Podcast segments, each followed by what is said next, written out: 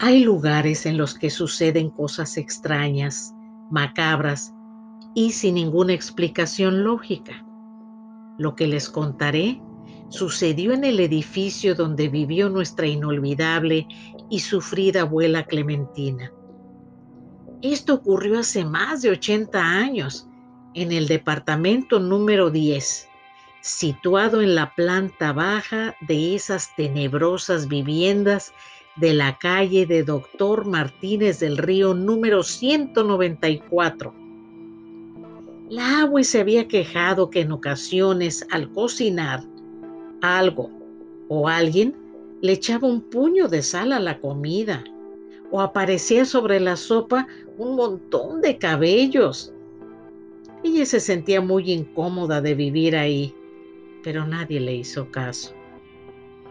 El abuelo Nacho era un hombre fuerte, vigoroso, dominante, mujeriego, borracho y golpeador de su abnegada esposa Clemen.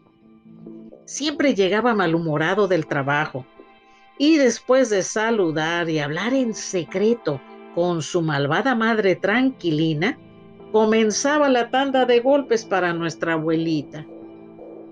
Un día llegó como de costumbre e intentaba desquitarse con la agua quien estaba en la cocina. El abuelo se paró en el dintel de la puerta que daba a una pequeña azotehuela y comenzó a gritarle. Clementina, Clementina, ¿qué no oyes que te estoy hablando? Ven acá ahora mismo.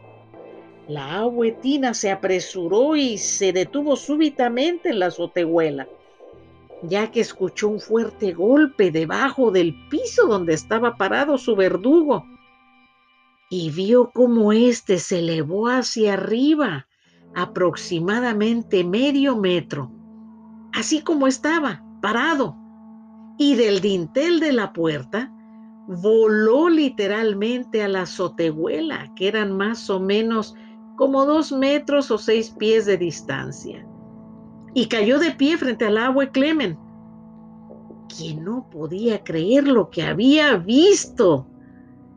Mágicamente el mal humor del esposo enojado desapareció ese día.